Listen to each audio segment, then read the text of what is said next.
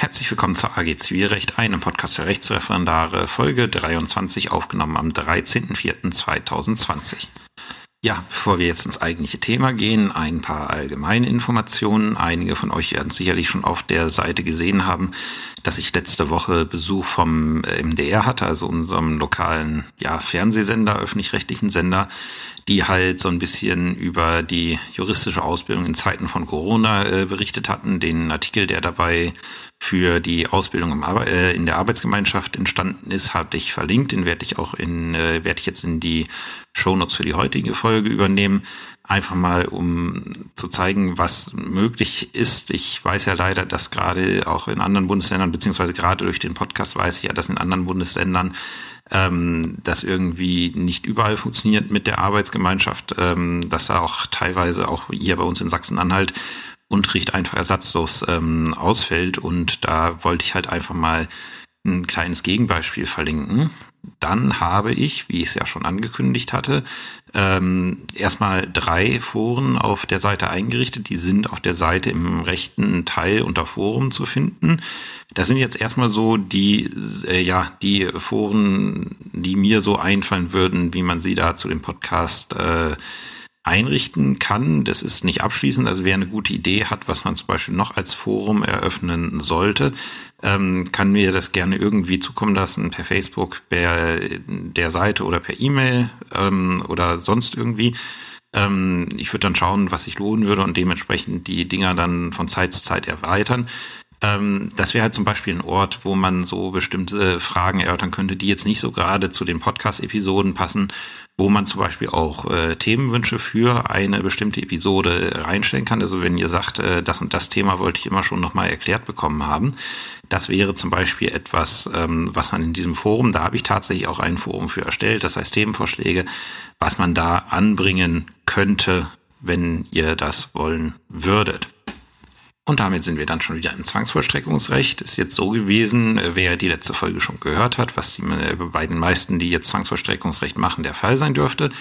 Ähm, der weiß, in der letzten Folge haben wir so einen kleinen Überblick über die Zwangsvollstreckungs, äh, über das Zwangsvollstreckungsrechtliche Verfahren gemacht. Also so einen Kurzüberblick. Wir haben uns angeschaut, äh, wo stehen die Titel, wie ist das, äh, wo steht die Vollstreckungsklausel, wie ist das mit der Zustellung des Titels, welche Vollstreckungsorgane gibt es, welche Vollstreckungshandlungen machen die einzelnen Vollstreckungsorgane. Ähm, also einfach mal so ein Kurzüberblick, wie das Ganze rein praktisch läuft. Und es ist ja so, ähm, da verrate ich kein Geheimnis für diejenigen, die hier zuhören, dass gerade in, im Zwangsvollstreckungsrecht werden für euch die Rechtsbehelfe im Zwangsvollstreckungsrecht relevant werden, weil es gibt viele Rechtsbehelfe im Zwangsvollstreckungsrecht, die sich teilweise nur in Nuancen unterscheiden. Und wenn ihr dann eine gerichtliche Zwangsvollstreckungsklausur habt, dann müsst ihr euch die Frage stellen, ähm, ja, welchen Rechtsbehelf habe ich hier? Welchen Rechtsbehelf macht ihr jetzt der Kläger oder wer auch immer geltend? Und wenn ihr eine zwangsvollstreckungsrechtliche Anwaltsklausur habt, dann müsst ihr euch überlegen, welchen Rechtsbehelf oder welche Rechtsbehelfe, weil teilweise kann ich die Rechtsbehelfe auch mit anderen kombinieren, welche Rechtsbehelfe lege ich denn hier ein oder welche Rechtsbehelfe empfehle ich meinem Mandanten einzulegen. Deswegen ist das ein sehr breites Spielfeld und äh, der Podcast soll natürlich auch auf diese Rechtsbehelfe in der Zwangsvollstreckung zu sprechen kommen. Dafür ist er da. Und um das jetzt ein bisschen genauer vorzubereiten, werden wir in der heutigen Folge, die wird dann nicht so ganz lange sein, aber ähm, das ist als Vorarbeit nun mal nötig, ähm, werden wir uns heute in der, äh, in der heutigen Folge damit beschäftigen, welche Vollstreckungstitel gibt es, ähm, was ist so, was sind so deren Besonderheiten, worauf muss man da achten und welche möglicherweise ergänzenden Verfahrensvorschriften sind auf diese Vollstreckungstitel anwendbar. Weil ähm, ich hatte ja schon beim letzten Mal gesagt, äh, das Buch der Zwangsvollstreckung in der ZBO geht halt davon aus, grundsätzlich in seinen Verfahrensvorschriften, dass es, ähm, dass ein Urteil vollstreckt wird. Das macht am wenigsten Probleme, weil es da sehr differenziert geregelt ist. Aber tatsächlich in Zwangsvollstreckungsklausuren im Examen wird nicht immer, tatsächlich also auch relativ häufig, ein anderer Vollstreckungstitel genommen. Und ähm, da passen dann die Vorschriften nicht so eins zu eins sondern man braucht dann halt die entsprechenden Überleitungsvorschriften außer ZPO. ähm, die einem auch teilweise das Leben erleichtern, wenn ich mich, ähm, äh, wenn ich mich in der, zum Beispiel in der Vollstreckungsgegenklage befinde und mir die Frage stelle, ähm, wie ist das mit der Präklusionsregel? Werden wir sehen. Ähm, das ist der erste Teil. Wir schauen uns die Vollstreckungstitel an. Ich sage dann jeden, äh, jeweils dazu, welche besonderen Verfahrensvorschriften für diese Vollstreckungstitel gelten. Und ähm, im zweiten Schritt schauen wir uns mal die Vollstreckungsklausel an und da insbesondere welche qualifizierten Vollstreckungsklauseln es gibt. Und nachdem wir damit dann die Grundlage gelegt haben in dieser Folge, werden wir dann in der nächsten Folge auf die meisten Rechtsbehelfe ähm, in Zwangsvollstreckungssachen zu sprechen kommen. Möglicherweise auch in den nächsten zwei Folgen, weil gerade das Thema Vollstreckungsgegenklage ist relativ umfangreich. Und da muss ich einfach mal schauen, wie weit ich in einer Folge komme. Aber wie gesagt, die nächste Folge in jedem Fall wird dann die Rechtsbehelfe zum Thema haben. Und damit man die Rechtsbehelfe eben auch verstehen kann, muss man erstmal wissen, was sind Titel, was sind Klauseln, was sind qualifizierte Klauseln, weil die Rechtsbehelfe, die es in der Zwangsvollstreckung gibt, die setzen an einem dieser beiden Punkte an, weitestgehend, entweder am Titel oder an der Vollstreckungsklausel. Und deswegen muss man erstmal die Grundlagen verstehen, damit man dann weiß, okay, welche Rechtsbehelfe machen hier Sinn, welche gibt es und welche sind erfolgsversprechend. Was kann ich genau mit welchem Rechtsbehelf rügen? Das ist so meistens das, was den Referendaren im Zwangsverstreckungsrecht die meisten Schwierigkeiten macht. Und deswegen schauen wir uns jetzt äh, die Verstreckungstitel an und fangen da ganz einfach an mit dem Urteil. So, für das Urteil sind wir wieder in Paragraph 704 ZBO. Vollstreckbare Endurteil ist überschrieben und hat äh, den schönen kurzen Inhalt. Die Zwangsverstreckung findet statt aus Endurteilen, die rechtskräftig oder für vorläufig vollstreckbar erklärt sind. Das bedeutet, wir brauchen ein Endurteil und dieses muss für die Zwangsvollstreckung entweder rechtskräftig oder vorläufig vollstreckbar erklärt sein. Das äh, klingt erstmal relativ einfach, aber wir werden, äh, wir haben schon gelernt, wenn man mal ein paar Folgen zurückdenkt, ähm, es gibt verschiedene Arten von Urteilen. Welche sind jetzt damit erfasst? Denn ähm, es gibt das reine Endurteil, also was ihr regelmäßig in euren Klausuren schreibt.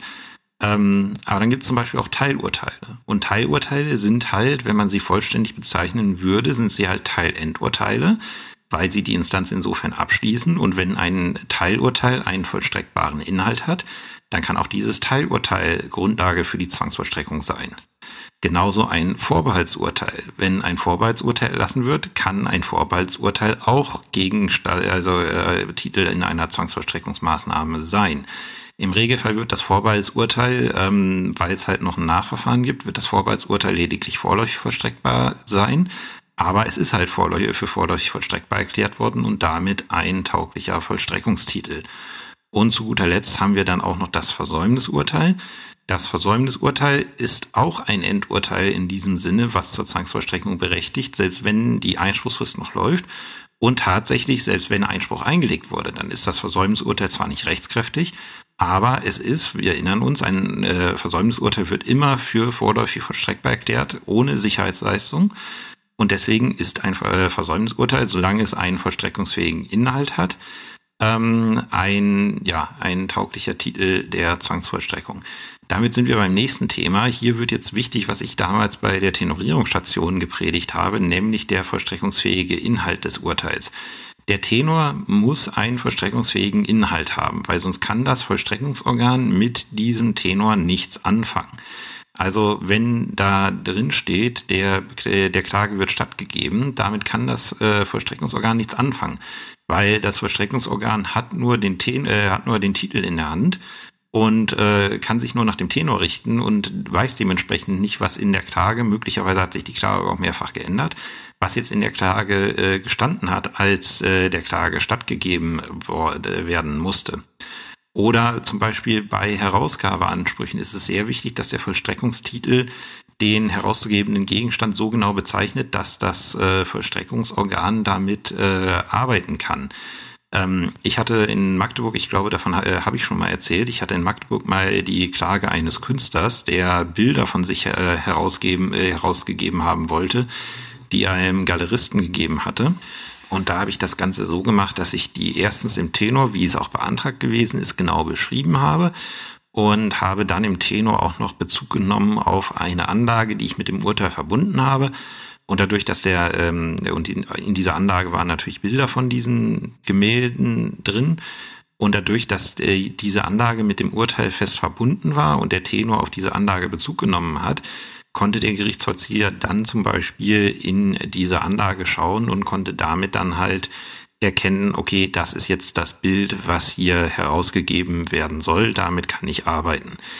Deswegen ist es so wichtig, dass ähm, ja, dass diese, ähm, dass diese Urteile, dass diese Urteile genau einen vollstreckungsfähigen Inhalt haben, weil sonst passiert das Folgende: Ich gebe dieses Urteil, also diese vollstreckbare Auswertung, die ich dann habe, dem Gerichtsvollzieher und der Gerichtsvollzieher gibt die mir zurück und sagt, ja, damit kann ich nichts anfangen. Die kann ich nicht vollstrecken. Dann habe ich nämlich den ganzen Prozess umsonst geführt. Deswegen ist es ganz wichtig, als Anwalt darauf zu achten, dass das Urteil einen vollstreckungsfähigen Inhalt hat. Und als Richter natürlich noch viel wichtiger, weil es gibt nichts Peinlicheres, hier, äh, äh, Peinlicheres als wenn ich dann ein Urteil ähm, schreibe und äh, das Urteil letztlich für einen Kamin ist und die Partei nicht weiterbringt. Das ist was, das darf nicht passieren. Und deswegen muss ich da genau darauf achten. Deswegen ist es auch immer ein schwerer Fehler, wenn der Entscheidungstenor im Examen nicht vollstreckbar ist. Deswegen darauf bitte an dieser Stelle nochmal achten, weil das ist mit die einzige Prüfung, die das Vollstreckungsorgan im, ähm, äh, ja, im Einzelnen macht. Jedes Urteil, wenn es vollstreckt werden soll, braucht eine Vollstreckungsklausel. Da gibt es keine Ausnahmen. Ähm, wer ihr jetzt schon ein bisschen weiter ist, wird wahrscheinlich gemerkt haben, dass ich den Vollstreckungsbescheid nicht äh, erwähnt habe hier bei den Urteilen, obwohl der ja nach dem Gesetz einem vorläufig vollstreckbar erklärten Versäumnisurteil gleich steht. Das ist richtig, aber der Gesetzgeber hat für den Vollstreckungsbescheid äh, eigene Vollstreckungsregeln erlassen und deswegen fällt er nicht unter Paragraph 704 ZBO, auch wenn man das erstmal meinen könnte. Wie gesagt, so viel zum Urteil und jetzt schauen wir uns die einzelnen, die anderen Vollstreckungstitel noch einmal genauer an. Und da sind wir jetzt in Paragraph 794 ZPO. Ich werde jetzt nicht alle durchgehen, sondern diejenigen, die besonders klausurrelevant sind. Und da fangen wir gleich mit an. Paragraph 794 Absatz 1 Nummer 1 ZPO. Vergleiche, die zwischen den Parteien oder zwischen einer Partei und einem Dritten zur Beilegung des Rechtsstreits äh, vor einem deutschen Jurist, äh, vor einem deutschen Gericht geschossen wurden oder von einer Gütestelle, die die Landesjustizverwaltung eingerichtet hat, abgeschlossen worden sind. Das, ähm, also das letztere sind die sogenannten Gütestellen oder Schiedsstellen, die es hier bei uns zum Beispiel in Sachsen-Anhalt gibt, die man zum Beispiel anrufen muss, bevor man eine, äh, bevor man eine Nachbarschaftsstreitigkeit vor ein Gericht bringen darf, muss man erst zur Schiedsstelle gegangen sein.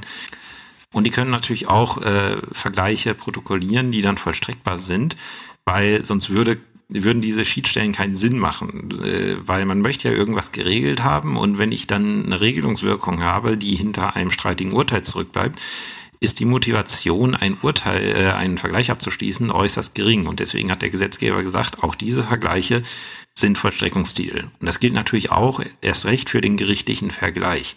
Weil der gerichtliche Vergleich soll ja die Instanz abkürzen, die Parteien einigen sich auch was, aber die ähm, gerade aus Klägersicht die Bereitschaft, einen gerichtlichen Vergleich zu schließen, wäre gleich null, wenn der nicht dieselben Wirkungen wie ein Urteil hätte. Wenn ich damit nichts vollstrecken könnte, ähm, wäre ich weiterhin darauf angewiesen, dass mein Beklagter irgendwie was freiwillig zahlt, was er bisher nicht gemacht hat. Und nur weil er jetzt gesagt hat, er macht es, heißt es ja immer noch nicht, dass es dann tatsächlich tut. Und dann habe ich wieder das Problem, was mache ich jetzt mit diesem Vergleich? Da müsste ich streng genommen nochmal, wenn es diese Regelung nicht gäbe, aus diesem Vergleich klagen. Und das wäre sehr, ähm, ja, es wäre einfach sinnlos und deswegen ist der Vergleich ein Vollstreckungstitel. Hier ist es ganz wichtig darauf zu achten, wenn man einen Vergleich abschließt, das habe ich in der Folge über die Vergleiche schon gesagt, dass auch der Vergleich einen vollstreckungsfähigen Inhalt hat. Das darf man, wie gesagt, nicht vergessen wenn man da irgendwas, äh, ja, irgendwas äh, in den Vergleich aufnimmt und das kann nicht vollstreckt werden. Ähm, erstens habe ich das Problem, dass dann möglicherweise mein Rechtsstreit nicht vorbei ist, wenn die Parteien das merken, dass das nicht vollstreckbar ist. Und äh, zweitens habe ich dann noch das viel größere Problem, dass die Parteien mit diesem Vergleich auch wieder nichts anfangen können, außer dass es äh, vielleicht materiellrechtliche Wirkungen hat. Ähm, deswegen auch da darauf achten, erstens, dass der Vergleich äh, richtig geschlossen wurde.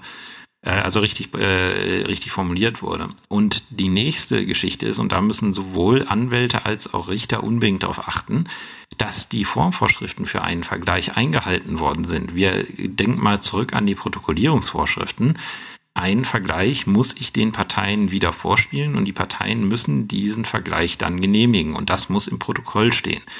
Das wäre zum Beispiel ein Fall für die sogenannte Titelgegenklage, wo jemand ein Protokoll, also einen protokollierten Vergleich hat, aus dem vollstreckt ähm, und in diesem äh, Titel fehlt der äh, fehlt die äh, der Nachweis, dass der Vergleich äh, vorgespielt und genehmigt wurde von den Parteien.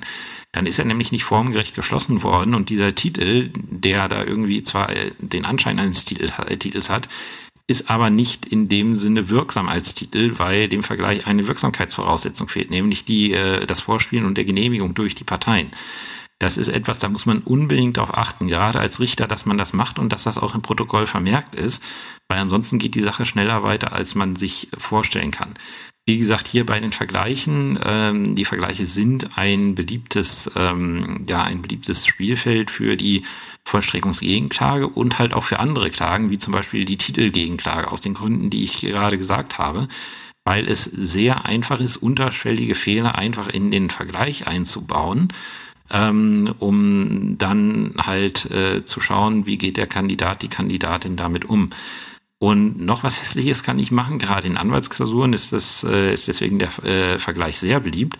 Ich kann dann zum Beispiel auch Überlegungen anstellen: hm, Muss ich diesen äh, muss ich diesen äh, Streit eigentlich im Zwangsvollstreckungsrecht austragen? Oder muss ich den Vergleich nicht anfechten, dass dann quasi der, äh, der ursprüngliche Rechtsstreit, wer sich an die Folge Vergleich erinnert, äh, erinnert sich, wie das funktioniert, ob ich dann nicht einen Antrag auf Fortsetzung des Verfahrens stelle. Und dann kann ich gut in den Zweckmäßigkeitsüberlegungen prüfen, sieht der Kandidat, die Kandidatin das und wie sind die Argumente, dass er sich für das eine oder das andere entscheidet. Deswegen ist der Vergleich ein äußerst beliebter Vollstreckungstitel in Zwangsvollstreckungsklausuren sollte nicht ähm, ja sollte nicht äh, auf die leichte Schulter genommen werden. Der kommt regelmäßig vor. Ähm, ganz wichtig, auch alle Vergleiche in dem Sinne bedürfen der Vollstreckungsklausel. Da gibt's auch, soweit mir jetzt ersichtlich ist, keine Ausnahme. Der nächste Vollstreckungstitel, den Paragraph 794 ZPO nennt, ist der sogenannte Kostenfestsetzungsbeschluss. Und wer hier mit dem Schönfelder unterwegs ist, schreibt sich jetzt schon mal an den Kostenfestsetzungsbeschluss die Vorschriften Paragraphen 795 und 795 AZBO, weil für den, äh, den Kostenfestsetzungsbeschluss haben wir tatsächlich gesonderte Vorschriften in der ZBO, nach denen sich die Zwangsvollstreckung teilweise richtet. Das betrifft in diesem Fall unter anderem die Vollstreckungsklausel des Kostenfestsetzungsbeschlusses.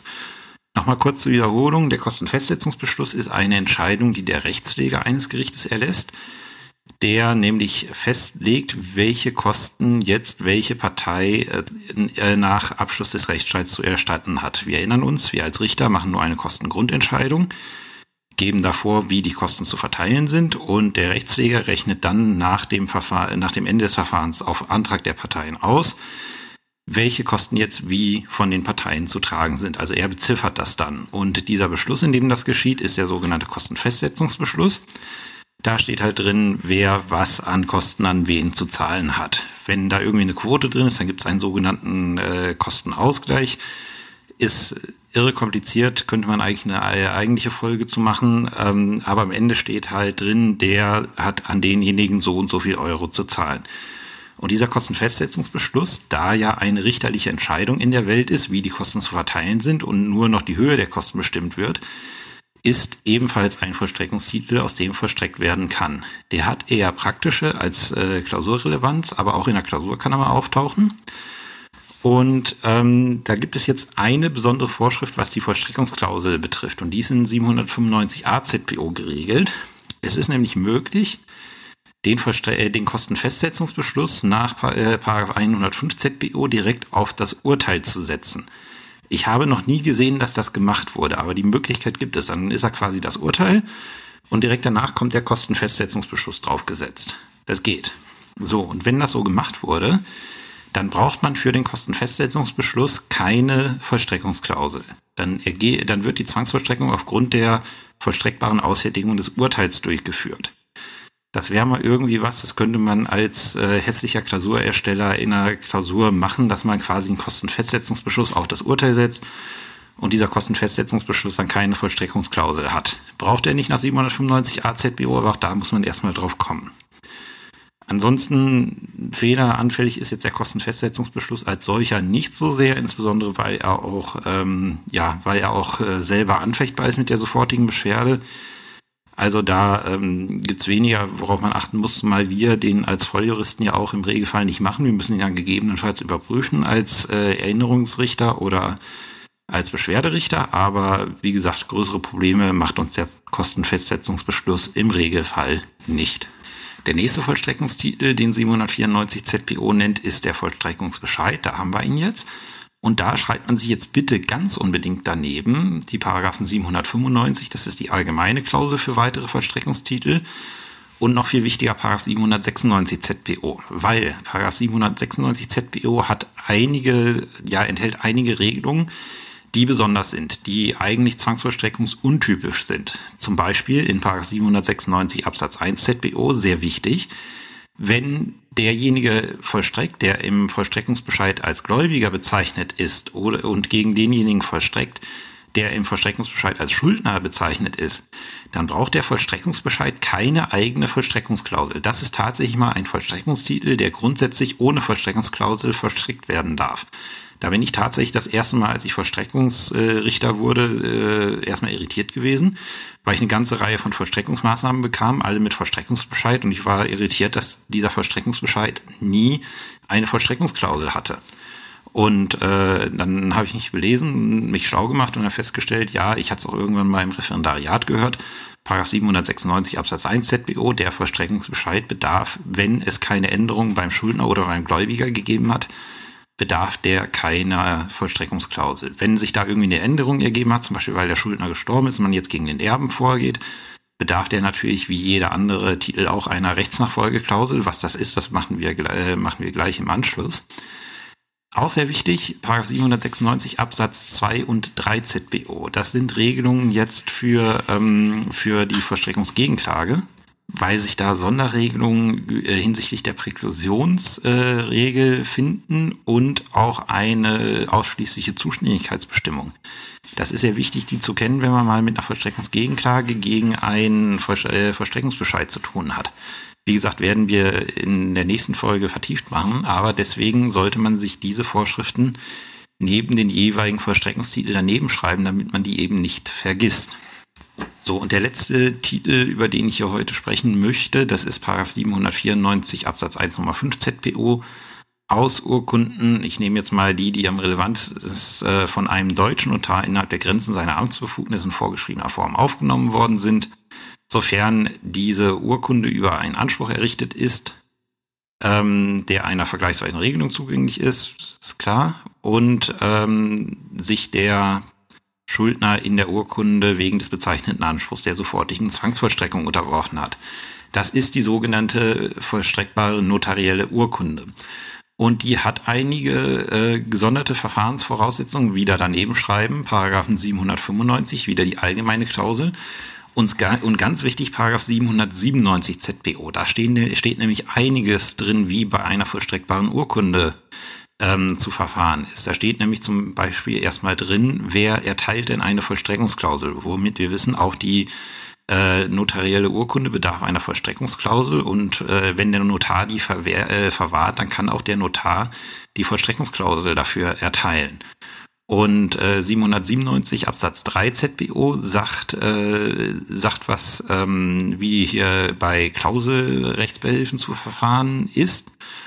Und äh, in 797 Absatz 4 ZBO steht zum Beispiel drin, dass es keine Präklusion bei der Vollstreckungsgegenklage gegen äh, notarielle Urkunden gibt. Ähm, und dann gibt's in Paragraph 797 Absatz 5 wieder eine Gerichtsstandbestimmung, die man auch kennen muss, die man sogar sehr gut kennen muss.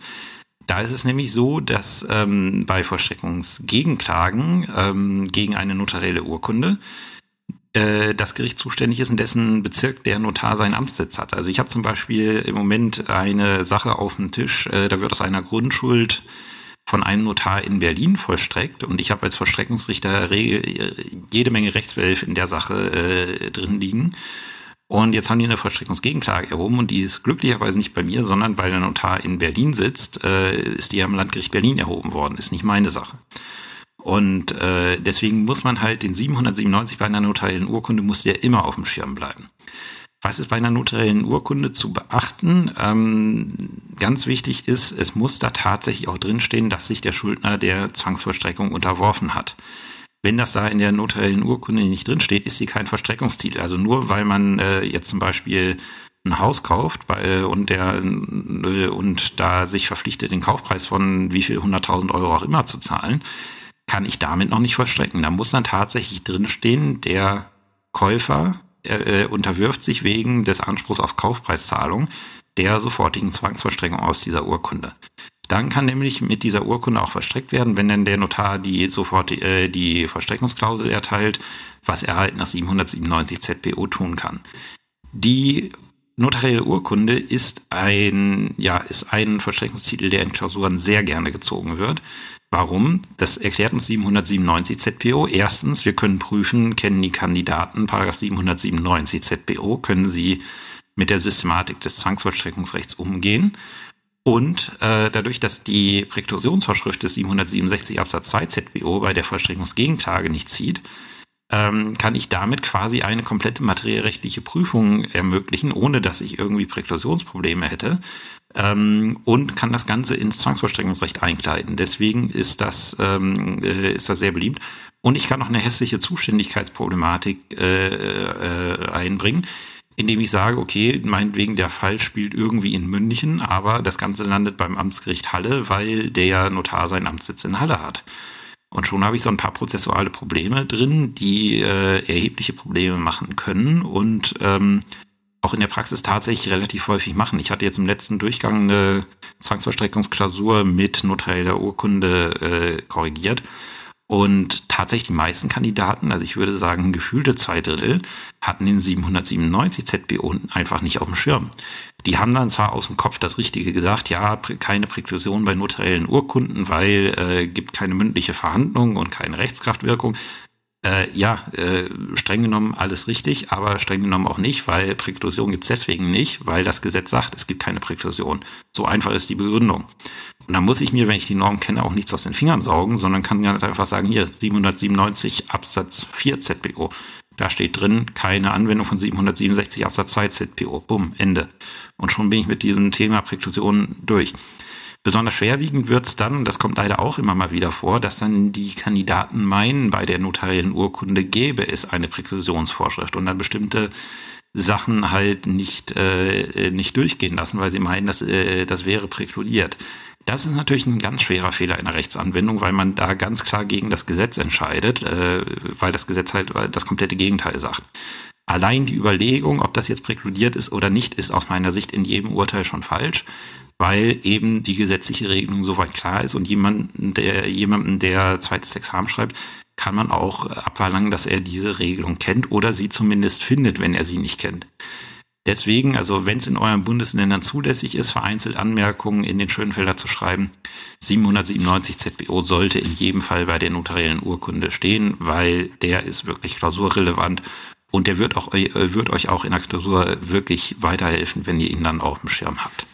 Das waren jetzt so die gängigsten Verstreckungstitel, wie sie aus meiner Sicht immer im Examen dran sind. Wie gesagt, wer den 794 ZBO noch äh, zu Ende liest, wird feststellen, da sind echt mehr drin. Und wenn tatsächlich mal ihr so eine Albtraumklausur tatsächlich erwischt, wo, äh, wo ein, ein Vollstreckungstitel geprüft wird, den ich hier nicht vertieft besprochen habe, tief durchatmen, schauen, was ist das für ein Vollstreckungstitel?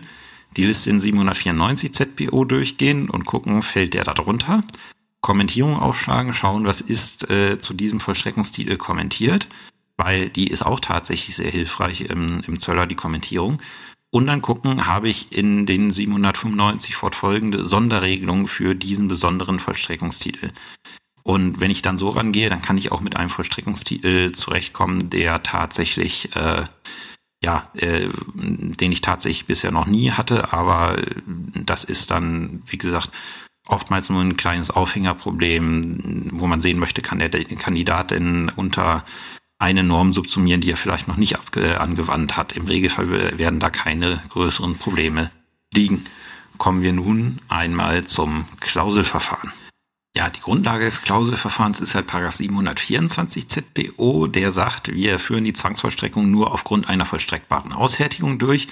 Und die vollstreckbare Ausfertigung ist eine Ausfertigung des Titels, der mit der sogenannten Vollstreckungsklausel versehen ist. Und wir haben mehrere Vollstreckungsklauseln in der ZPO, ein paar werden wir hier jetzt vertieft besprechen. Das erste ist die allgemeine oder einfache Vollstreckungsklausel aus 725 ZPO. Das ist die Vollstreckungsklausel, die am häufigsten verwendet wird.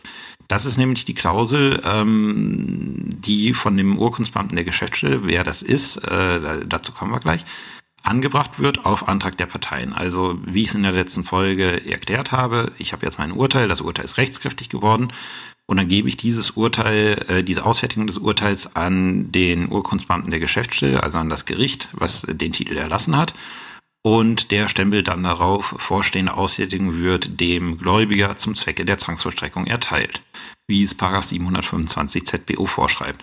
Das ist halt eine Bestätigung des Gerichts, dass dieser Vollstreckungstitel, den wir hier haben, vollstreckungsfähig ist, dass man diesen tatsächlich vollstrecken darf, dass damit losgezogen werden kann und Sachen gefändet werden können, äh, Fändungs- und Überweisungsbeschlüsse erlassen werden können und so weiter und so fort. Das ist nochmal eine Kontrolle durch das Gericht, dass dieser Titel auch tatsächlich rechtskräftig ist oder halt, dass er für vorläufig vollstreckbar erklärt wurde und deswegen vollstreckungsfähig ist. Da soll nochmal sichergestellt werden, dass das, was in dieser Ausfertigung drin steht, auch tatsächlich mit der Urschrift des, äh, der Entscheidung übereinstimmt und dass da die Voraussetzungen für die Zwangsvollstreckung gegeben sind. Das ist Sinn und Zweck der Vollstreckungsklausel. Die wird, wie schon gesagt, vom Urkundsbeamten der Geschäftsstelle erlassen. Urkundsbeamten der Geschäftsstelle sind äh, Mitarbeiter der Geschäftsstelle des jeweiligen Gerichts, ähm, die vom Präsidenten des jeweiligen Gerichts zum Urkundsbeamten der Geschäftsstelle ernannt wurden. Also das sind, also bei uns waren, also, also bei mir in der Kammer damals waren es alle Geschäftsstellenmitarbeiter, die waren alle zum Urkundsbeamten der Geschäftsstelle ernannt worden vom Landgerichtspräsidenten und die durften halt diese Klausel anbringen. Das sieht man als Richter auch nicht mehr. Wenn da ein Antrag kommt auf Erteilung einer vollstreckbaren Ausfertigung, die Akte kriegt man deswegen gar nicht mehr zu sehen. Das machen die selbstständig. Da hat man als Richter nichts mit zu tun. Die machen diese Geschichte halt. Sind halt von ihrer Ausbildung her Mittlerdienst, also kein, äh, kein, äh, keine Abiturausbildung grundsätzlich Voraussetzung, äh, Voraussetzung, sondern Realschulabschluss und ein Ausbildungsberuf. Jetzt ist es so, wir haben auch die sogenannten qualifizierten Klauseln. Ähm, das sind Klauseln, da ist es so, dass ähm, auf einmal, äh, also den Klauseln ist gemeinsam, dass auf einmal irgendwas wirklich tiefergehend rechtlich geprüft werden muss, bevor die Verstreckungsklausel erlassen werden kann. Und diese sogenannten qualifizierten Klauseln, geregelt in 726 fortfolgende ZPO, und da hat der Gesetzgeber entschieden, das lassen wir nicht mehr den mittleren Dienst machen, weil da eine Rechtsprüfung erforderlich ist. Aber jetzt äh, so umfangreich ist die Prüfung auch nicht, dass man einen Richter damit behelligen muss, sondern diese Klausel nach 726 fortfolgende ZBO, die werden vom Rechtspfleger erteilt, wenn es beantragt ist.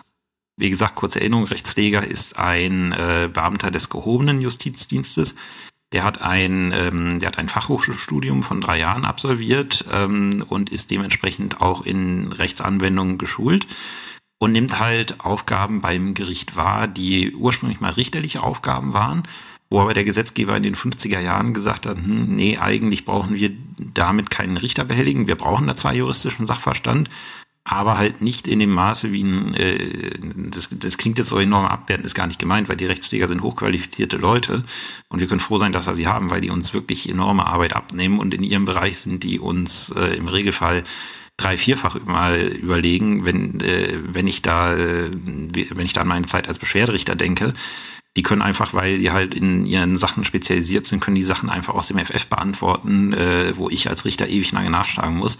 Weswegen es immer gut ist, äh, sich als Richter mit, wenn man so eine Geschichte auf dem Tisch hat, mal mit seinem Rechtspfleger zu besprechen und zu fragen, ähm, Gibt es da irgendwie was Besonderes, was ich jetzt nicht, äh, was ich jetzt nicht auf dem Schirm habe? Also äh, wie gesagt, ein guter Rechtspfleger ist wirklich Gold wert. Deswegen um Himmels willen soll das nicht abwertend klingen, aber es ist halt, ist halt, es ist halt so äh, historisch betrachtet, Ähm, der Rechtspfleger ist in den 50er Jahren als Beruf äh, ähm, geschaffen worden vom Gesetzgeber, um den Richter zu entlasten, um bestimmte ich, nenne, ich nenne es jetzt mal so leichtere richterliche Aufgaben, wie zum Beispiel das äh, Erstellen von Kosten- und Festsetzungsbeschlüssen, was in gewisser Hinsicht immer, äh, immer gleichen Regelungen unterfällt, ähm, um den Richter davon zu entlassen. Da ist halt dieser mittlere Dienst der Urkundenbeamte der Geschäftsstelle, äh, Quatsch, der, der Rechtspfleger geschaffen worden, der halt auch die Rechtsnachfolgeklauseln erteilt.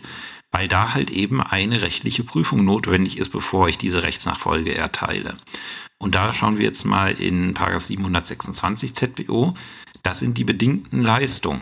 Da steht drin, Urteile, deren Versteckung ihrem Inhalt nach von dem durch den Gläubiger zu beweisenden Eintritt einer Tatsache oder von einer Sicherheitsleistung abhängt, darf eine Verstreckungsklausel nur bekommen, äh, nur erteilt werden, wenn der Beweis, dass diese ähm, dass diese Bedingung eingetreten ist oder dass diese Sicherheitsleistung geleistet ist, durch öffentliche Urkunde oder öffentlich beglaubigte Urkunde geführt wird.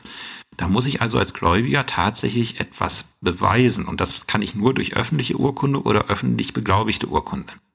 Und das ist dann zum Beispiel schon, wie gesagt, wieder eine ja nicht äh, nicht ganz unproblematische Prüfung, weil ich muss erstmal schauen, was muss denn bewiesen werden und dann als nächstes, ist es denn bewiesen worden und ist es dann auch noch durch öffentliche oder öffentlich beglaubigte Urkunde bewiesen worden.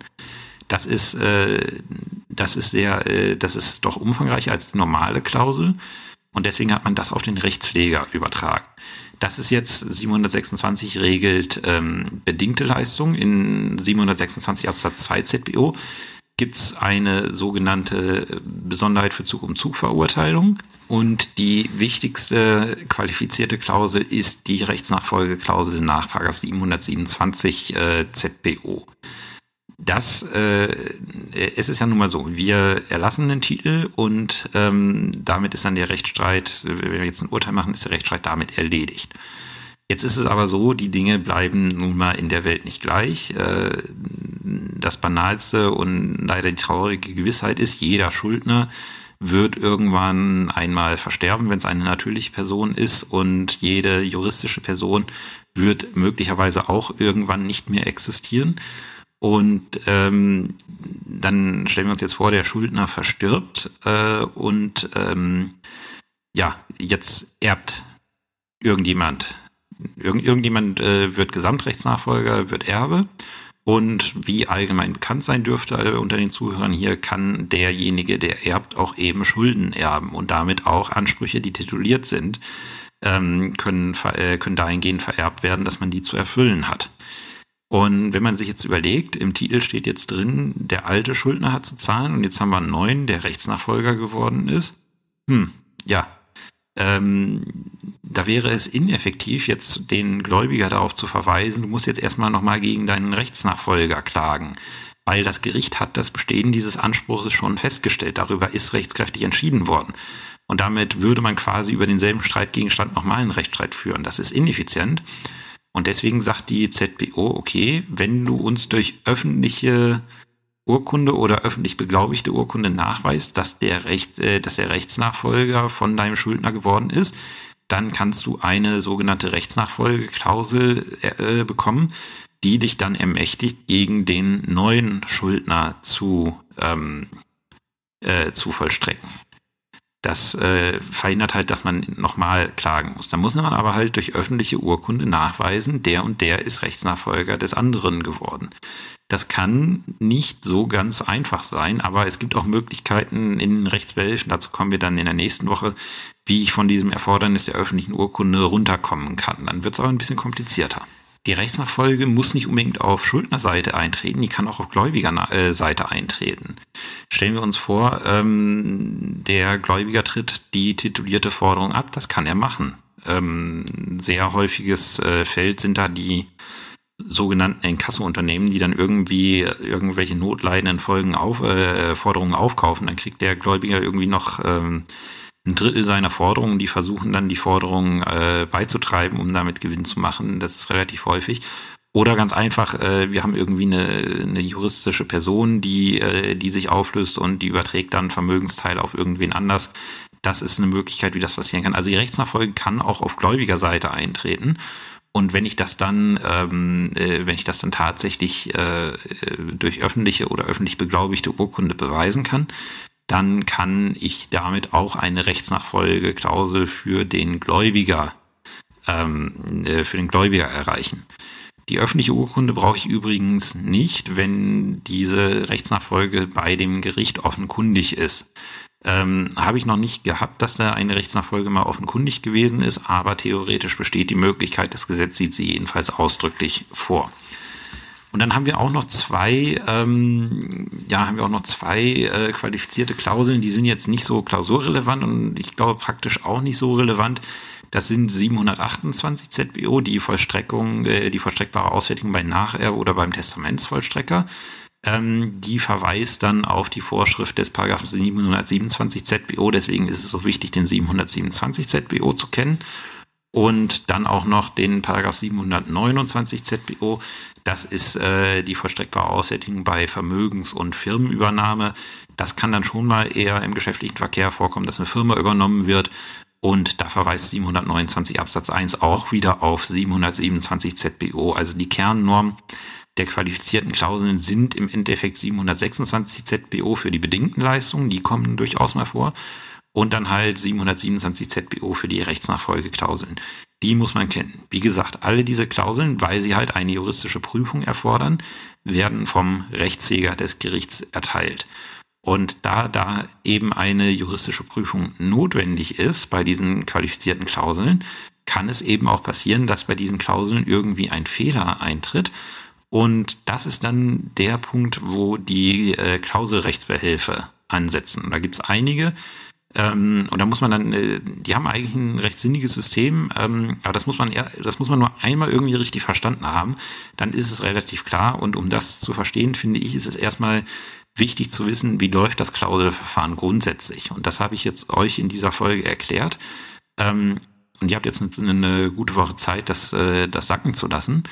Und ähm, dann machen wir in der nächsten Folge, machen wir dann die ganzen Rechtsbehelfe. Wie gesagt, es gibt Rechtsbehelfe, die setzen am Titel an. Die Titelrechtsbehelfe, wie ich sie jetzt mal so nenne, ich weiß nicht, ob das ein offizieller Terminus ist. Und dann gibt's Rechtsbehelfe, die setzen halt am, äh, an der Vollstreckungsklausel an. Und das Hässliche ist, äh, teilweise unterscheiden die sich nur an einem Wort im Antrag oder an zwei Wörtern im Antrag. Und dann kann man sie auch mit irgendwelchen anderen, äh, anderen kombinieren. Das kann ganz hässliche Züge annehmen. Ein Ergänzungsvorbereitungsdienst äh, weiß da ein Lied von zu singen, weil die tatsächlich so eine hässliche Klausur hatten, wo mehrere Rechtsbehelfe miteinander, ähm, ja, miteinander verbunden waren, ähm, die man auch nie so wirklich unbedingt, äh, also da muss man sich wirklich gut auskennen im Zwangsverstreckungsrecht, um die auseinanderzuhalten, weil die Anträge, die da zu prüfen waren, die haben sich tatsächlich nur in zwei Worten unterschieden. Das hat aber einen Unterschied gemacht, dass das eine eine Vollstreckungsgegenklage war und das andere war eine Klauselgegenklage. Nur als Beispiel, um zu zeigen, was da alles möglich ist. Wie gesagt, schaut euch nochmal die ganzen Titel an, die Sondervorschriften über die Titel und die verschiedenen Vollstreckungsklauseln, möglicherweise auch mit Kommentierung dazu. Das kann generell nicht schaden. Und wegen der Rechtsbehelfe hören wir uns dann nächste Woche wieder. Habt bis dahin eine schöne Zeit und bis nächste Woche. Tschüss.